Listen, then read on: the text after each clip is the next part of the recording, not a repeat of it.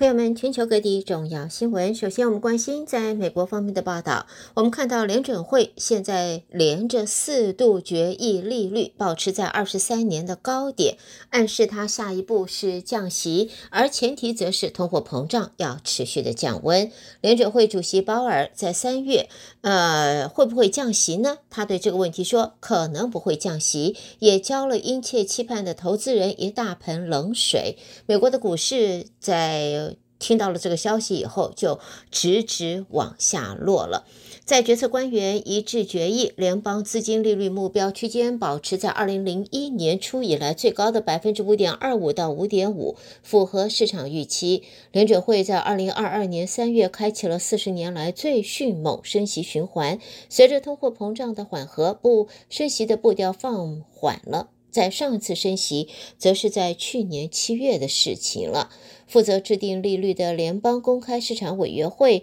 在会后声明则表示，实现就业和通货膨胀目标的风险趋向更好的平衡。官员思考政策利率调整时，会自。将会仔细地评估后续数据、前景变化、风险平衡，而声明也省去了进一步政策紧缩的用语，暗示下一步将不会是升息，而会是降息了。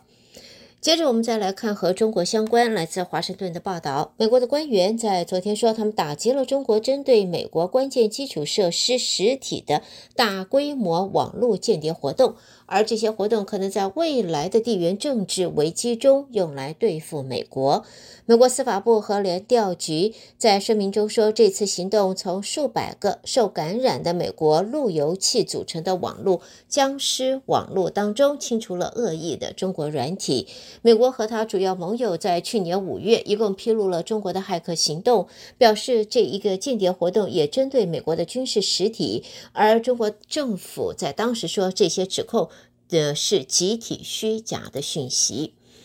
另外呢，也看到呢，在现在美国联调局的局长瑞伊昨天前往众院作证，他指就是指出与中国政府有关的骇客正在瞄准美国的关键基础设施，准备对美国人造成实际的伤害。瑞伊表示，污水处理厂、电网。石油和天然气管线，还有交通枢纽，都是中国支持骇客的行动目标。这些行动是严重的缺乏公众的关注。而美国官员也表示，美国国防部建立的一份名单，将十几家中国企业增列其中，而其中呢，这个名单列出被控与中国军方合作的实体。五角大厦是依照二零二一财政年度国防授权法案的的要求，公布了在美国直接或间接运营的中国军事企业名单更新。跟在报道呢，新增列入名单的企业包括了中国记忆体长江存储、人工智慧 AI 公司旷视科技、雷达制造商和赛科技，还有科技公司东方网那网力。根据报道，列入这份名单并不意味着立即的禁止，但是给被指定的企业带来的是重大声誉方面的风险，并且也向美国实体发出严厉警告，提醒他们与这些企业展开业务是存在着风险的。而当前美国实施出口管制的实体清单上有将近八百家的中国实体，超过了三百家在美国总统拜登任内被纳入。中国媒体的网络则说，拜登并没有放松对中国的出口管制。在国际通商法律事务所和国际合规专业人员协会举办的活动中，美国商务部负责出口管理的助理部长艾克塞罗德披露了上面的这一个数据。而在这里呢，也看到在《华尔街日报》的消息。TikTok 虽然说他们表示隔离美国用户数据，并且投入了十五亿美金打造一个独立特殊部门来监督，但是 TikTok 的员工则说，TikTok 还是时呃有时还是会和中国母公司啊字节跳动共享数据。根据《华尔街日报》在报道，TikTok 为了让美国议员相信它的安全性，表示投入十五亿美元，打造一个代号为 Project Texas 德州计划的独立特殊部门，负责监督 TikTok 应用程式上美国数据和内容推荐。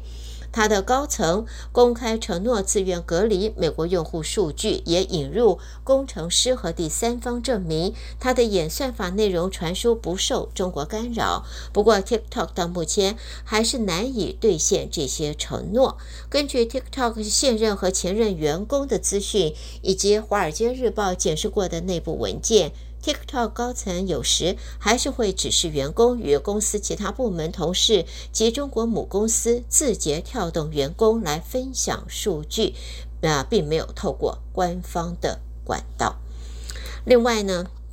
美国和澳洲军队在去年夏天进行过两栖的登陆和地面战斗及空中作战演习时，华府和盟邦强化防御合作来对抗中国日益增长军事野心的消息，也成为媒体的头条新闻。但是，基于对于准备应应台海潜在冲突的美国战争策划者来讲，备受瞩目的护身军刀演习，还有一个大家不知道的重要性。那么，美国的官员表示，在去年八月演习之后，他们协助设立一个新的军备库存，把它留在了澳洲。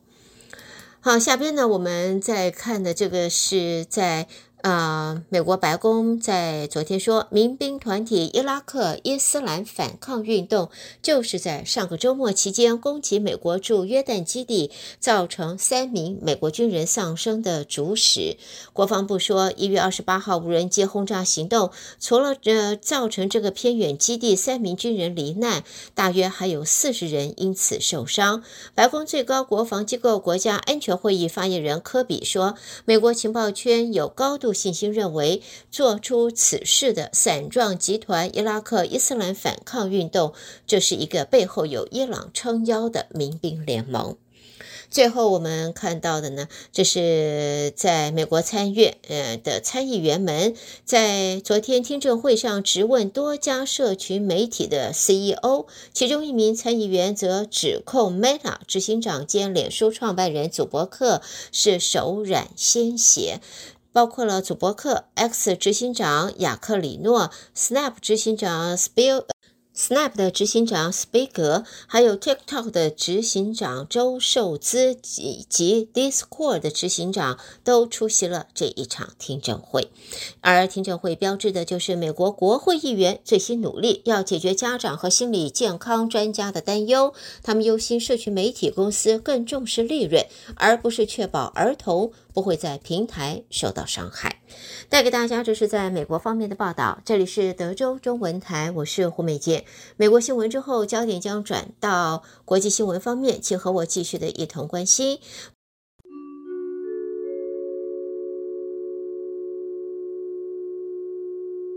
好，朋友们，在国际新闻方面呢，我们第一个看到欧盟在今天克服了匈牙利总统奥班在布鲁塞尔进行重要高峰会时所持的反对意见，宣布全体成员国一致达成协议，要向乌克兰提供五百亿欧元财政援助。在欧盟理事会主席米歇尔在社群平台 X 发表了这个文章。那么，乌克兰总统泽伦斯基则在社群媒体发布声明说，决策是所有二十七位欧盟领袖共同做出的，再度的证明欧盟强大的团结，这是相当的重要。另外呢，谈到了乌克兰，我们也看到乌克兰的军队在今年对俄罗斯能源设施发动了一连串的无人攻击之后，现在乌克兰国防部情报总局长则说，乌克兰现在正在计划加强对俄罗斯基础设施的攻击。在近来几个月，乌克兰军事机构已经开始公开宣称对前线敌后方数百里的一连串无人机攻击负责。而在乌克兰的军事机构也说，对俄罗斯石油和天然气设施的攻击，这是对俄罗斯攻击乌克兰能源基础设施的一个公平的报复。好，接着呢，我们再看到的呢，就是在亚美尼亚啊，根据官员说呢，亚美尼亚在今天起正式的加入了国际刑事法院，引发他传统盟邦俄罗斯谴责为不友好，因为亚美尼亚如今是可以对遭到通缉的俄国总统普丁进行逮捕了。总部位于海牙的国际刑事法院是在去年三月对普丁发出了逮捕令，基于莫斯科对乌克兰开战以及涉嫌将乌克兰的儿童违法驱赶到俄罗斯。如今，普丁如果踏上亚美尼亚的领土，亚美尼亚就有义务逮捕他。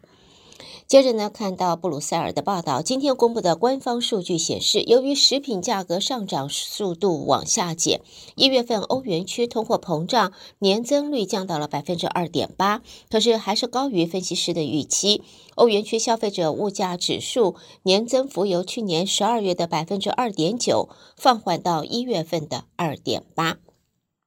来自荷兰的呃安置银行的首席、比利时、卢森堡和欧元区经济学家则说，现在要宣告通货膨胀这一场战争已经赢得胜利，还为时过早了。下边看到德国的这个呃各地机场安全工作人员罢工。就在今天，有数以万计的乘客行程受到了影响。这也是欧洲最大经济体德国的最新一起罢工。德国机场协会说，包括了最忙碌的法兰克福机场和首都柏林机场，在德国境内十一座机场最少取消了一千一百个航班。法兰克福国际机场的管理公司则表示，法兰克福机场已经取消一千一百二十个起降航班，当中三百一十个。柏林机场。说呢，今天不会有航班的起飞。德国服务工服务业工会发起的这一类罢工，受到影响的机场还有汉堡、不莱梅机场、汉诺威、科隆、杜塞道夫、莱比锡、德勒斯登、艾弗特和斯图加特这些机场。德国服务业工会负责工资协商的呃负责人说呢，这个高度要到非常高度的参与，工会要求把时薪调高到二点八欧元和更高的加班费。接着呢，看到来自东京的消息，日本内阁官房副务长官森屋宏在今天表示，意大利总理梅洛尼将会在二月四号到六号访问日本，到时候行程还包括跟日本首相岸田文雄举行领袖会谈。在目前，日本跟意大利领袖会谈及晚宴的行程正在以二月五号举行为方向展开相关的协调。意大利担任。今年 G7 轮值主席国，那么在森乌宏则说，希望意大利透过这一次的领袖会谈，顺利接续去年轮值主席国日本的成果，也期待日本与意大利双边关系能够获得更进一步的加强。而谈到了日本，日本丰田自动织机公司，它在引擎的认证测试方面违规，早波及的同集团丰田汽车原定到今天止暂停日本境内四座车厂一共六条生产线的生产，已知现在要把日期延长到二月五号，现阶段还不知道什么时候能够重启。日本的媒体报道，日本政府国土交通省是在一月二十九号下令，要求丰田自动织机停止出货被发现违规的引擎。针对使用这些引擎的十个车款，丰田汽车也已经暂停车出货了。最后是斯德哥尔摩的消息，瑞典快时尚巨头 H&M 在昨天意外宣布执行长人事的变动，由公司老将埃维尔取代原本的海默森。主要的原因，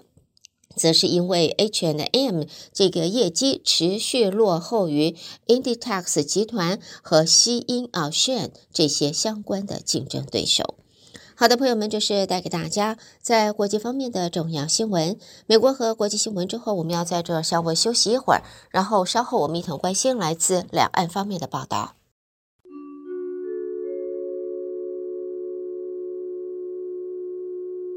首先，我们先看到美国国家安全顾问苏利文二十六到二十七号在泰国的曼谷和中共中央政治局委员，也是中央外办主任王毅会面。苏利文在日前则说，双方深度的讨论过台海两岸议题，也分享了各自立场，但是因为这个议题是布满了地雷，所以不能够公开相关的内容。那么在这一次呢，也可以看到呢，就是中国方面也一样的，还是在特别重申的，就是呃，世界只有一个中国。那么接着呢，我们再看的是针对美国国防部将多家中资企业列入军方企业名单，中国外交部发言人汪文斌则在今天表示，坚决反对美国方面泛化国家安全怪概念，并且也敦促美国方面纠正歧视性的做法。五角大厦在一月底依照二零二一财政年度国防授权法案，它的要求公布了在美国直接或间接运营的中国军事企业名单更新，新增列入名单的企业包括了中国记忆体厂长江存储、人工智慧公司旷视科技、雷达制造商和赛科技和科技公司东方网力。在汪文斌方面表示，美国政府才是军民融合政策的主推手，也强调中国方面敦促美国方面立即纠正这种歧视性的做法。接着，我们再看到呢，为了防范中国地方债务风险，在中国官方日前要求十二个重点省市限制新建政府投资项目，引发了外界的关注。中国财政部官员则在今天说，为扩大有效益投资，二零二四年仍然还是会继续安排一定规模的地方政府专项债券，适当增加中央预算内投资规模。在中央财政部副部长王王伟东则表示，去年底的中央经济工作会议作出明确的部署，要强化宏观政策逆周期和跨周期调节，积极的财政政策要适度加力，体制呃提质增效。也说主要有四个点：一个是保持适当的支出强度；二是合理安排政府投资规模；三则是加大均衡性转移支付力度。那么。啊，最后则是要优化调整税费政策。下边呢，我们再往下看啊，这是看到中国有多个省经济成长率的数字出现了灌水的情形，在其中，河南将前年 GDP 下修人民币三千一百多亿元，使得去年经济成长率由衰退的三点六变成了四点一。那么，分析指出，前年数据的大降，它的原因与打击统计造假有所关系。中国各地方政府在近期陆续的发布去年的经济数据，而多个省份却出现了数据灌水的情形，下修前年的 GDP 的数字。那么目前最少有四个省份修正前年经济数据，其中河南将前年的 GDP 由六兆一千三百四十五亿下修到五兆八千两百二十亿，使得它去年的经济成长率由衰退的百分之三点六变成了上升百分之四点一。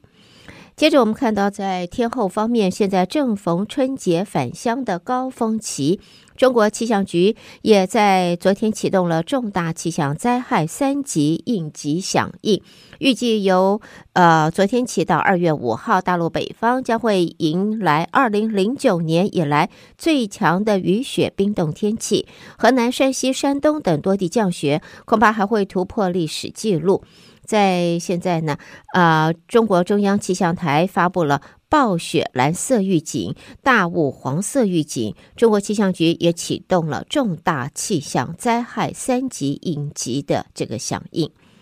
下边呢，我们再看到的呢。这是在呃汽车方面啊，我们看到呢，现在造车新势力在一月份销售量是出炉了。那么多家新能源车企呢，在公布了二零二四年一月的销售量成绩单，其中华为合作推出问世品牌汽车的赛力斯公司，在一月份它的新能源汽车销售量达三万六千八百辆。年增是百分之六百五十四点一，如果加上传统燃油车之后，合计的汽车销售量四点一四万辆，那么显示在华为的加持之下，赛力斯的销售量也因此啊是暴增了。所以呢，在这里可以看到呢，这个是。造车的新势力华为问界首次拿下的一个冠军杯啊！好，下边呢，我们再往下看，最后呢，我们则看到呢，这个在这里啊，我们看到为了要安抚台商，所以呢，中国国台办宋涛新年的第一团，现在接见的是来自台湾的电电工会。在对岸二零二四总统大选之后，两岸的局势也更趋复杂。国台办主任宋涛在二月一号就在北京会见到访的电电工会理事长李诗清一行。宋涛也表示，这是他今年所接见的第一批台湾团体，表示无论台海形势如何变化，大陆为台湾同胞谋利造福的诚意不会改变。只要在一个中国原则的基础上，台湾任何政党、任何团体和大陆交流协商都不存在问题。他并且预告将会推出新措施，协助台湾企业参与新基建。好的，朋友们，这就是带给大家在中国方面的重要新闻。你收听的是德州中文台，我是胡美杰。在这个下边，我们把焦点转到台湾方面，台北新闻主播将接棒带给大家台湾方面的报道。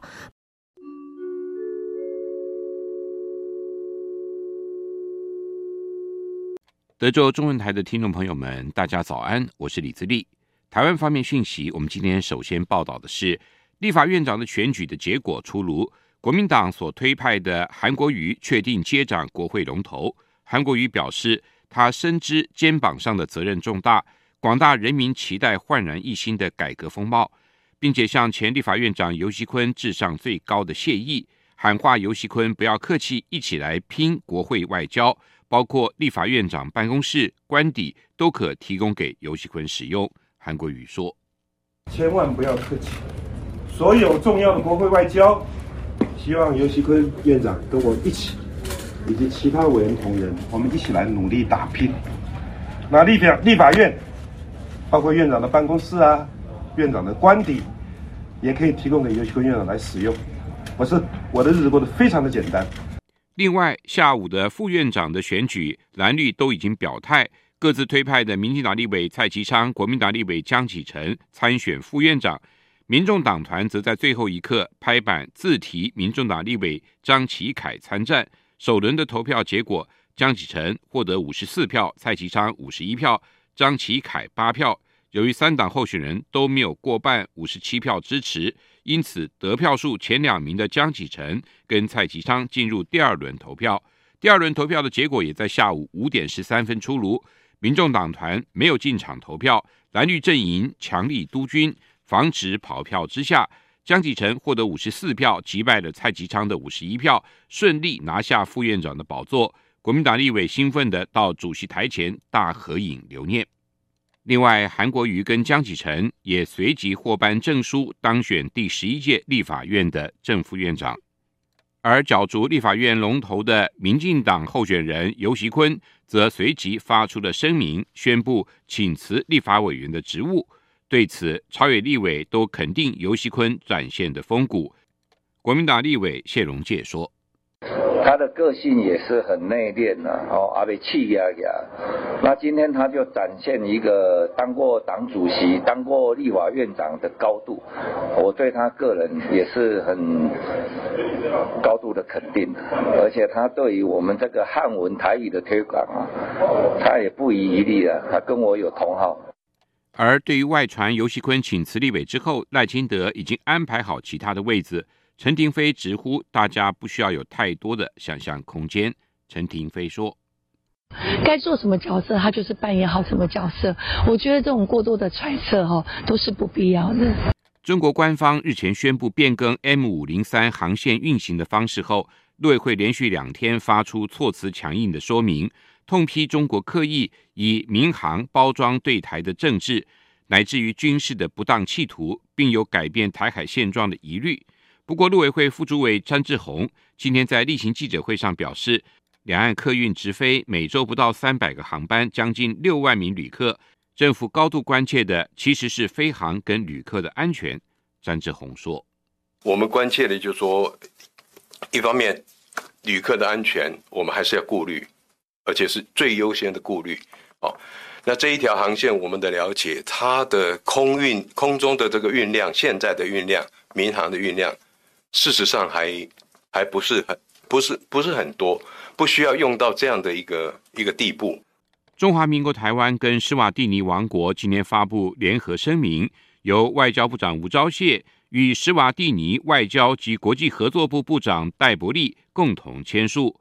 吴钊燮致辞时说明，近年两国元首的互访过程，并强调联合声明彰显两国悠久珍贵的友谊，双方将在良好的基础上持续协助推动互惠互利的发展合作计划，以增进两国人民的福祉。进一步的巩固深化两国的邦谊，吴钊燮表示，由于经贸交流是促进双边关系的重要基石，两国政府将致力创造适当的环境，增进双方经贸跟投资合作。吴钊燮说：“And with this joint declaration serving as a foundation，我期待在这份联合声明提供的基础上，两国持续的繁荣发展。”另外，友邦图瓦鲁总理纳塔诺受访时表示，自己认识所有连任或新当选的国会议员，大多数人都支持图瓦鲁跟台湾的关系。外交部表示，纳塔诺与相关政要的发言已经呼应外交部之前的说明，就是议员当选人大部分都与我国大使馆的互动频繁，立场友善，并支持维护两国的邦谊。外交部公众会副执行长萧光伟说。外交部要再次强调，我们将会密切的注意土国选后的政局发展，同时也会持续深化与土国新当任呃新当选的国会议员以及各界人士的友好情谊以及双方合作，以确保两国邦谊稳固。美国众议院表决通过包裹法案，其中包括了美台避免双重课税法案。法案后续将送参议院表决，经过美国总统签署后生效。行政院发言人林子伦今天表示，感谢美国各界对于相关事项的推展，显见台美双方在避免双重课税的议题有高度的共识。行政院乐见相互程序尽速完成。林子伦说：“针对这个台美避免双重课税的法案，我们非常感谢美方各界对于相关事项所做的推展，也显见台美避免双重课税的议题具台美双方的高度共识。”我们乐见相关程序能尽速完成。另一方面，政府也将持续努力推动与世界各国的双边与多边合作，上架台湾走向国际。国发会主委龚明鑫今天指出，今年台湾的经济成长率可望超过百分之三。不过，今年的经济有四大变数，一个是美国联准会何时降息，这将影响国际资金的流动，并牵动高科技产业在股市的募资能力。第二就是地缘政治的风险，龚明鑫说，中东局势动荡，红海危机可能冲击运价。第三就是中国的经济状况，他说，是昨天吧？这个日日本的媒体讲说，这个 中国经济有可能去年是负的。这个 Paul Krugman 他也讲说，诶，现在中国的数据看起来只有 GDP 是正的，好的，其他的都不太好。这个当然是有一点，Anyway，这不是很协调。另外，第四就是今年全球超过七十个国家地区有选举，其中最关键的就会是六月欧洲议会的选举，以及十一月的美国总统大选。中国出现全球首例人类感染禽流感病毒 H10N5 的死亡案例。疾管署发言人罗义军今天表示，禽流感可以透过家禽或候鸟进行传播，因此有跨国传播的风险，但人类感染的风险很低。呼吁民众不要前往中国活禽市场，以避免接触禽鸟、生食禽鸟蛋类或制品。罗义军说。我想我们会等到是为针对这个病毒哈，比如说病毒的一些基因还有抗原性特征的这些比对的报告出来之后，再做进一步的研判。目前讲说它会不会成为下一个全球大流行的病毒，大概是呃言之过早。而且以中国目前对外公布的资讯看起来，它还是以禽鸟传染哈为为主，传给人看起来是一个比较偶发的事件。雄狮集团今天携手台湾铁路公司，在南港车站。推出了北部第一间礼宾候车室，除了比照航空公司的贵宾室的规格，也将锁定台铁的观光列车跟腾云座舱等旅客提供服务。未来两年还将陆续在新左营、新乌日推出礼宾室，结合现有的花莲跟芳寮礼宾室，打造环岛铁路珍珠链，让台湾的铁道观光成为吸引国际旅客的亮点。雄狮集团董事长王文杰说：“台铁的环岛铁路应该执行 ESG 的铁道观光国家大战略，请拭目以待。台铁是一个珍珠链，珍珠项链上，首先二零二三年花莲礼宾市。”接着今天的南港礼宾市，我们还有新左营、新乌日礼宾市，雄狮自费打造的芳寮礼宾候车室，构成第一圈的环岛五个珍珠。二零二四台北国际动漫节今天在世贸一馆盛大登场，由于适逢寒假，吸引了上万名的动漫迷朝圣，包括葬送的茉莉莲、我推的孩子。利可利斯等动漫周边商品前都大排长龙，不少年轻人更手持文化币，表示一定要在今天花光光。以上就是我们今天提供给您的台湾方面讯息。我们把现场还给主持人，明天再会。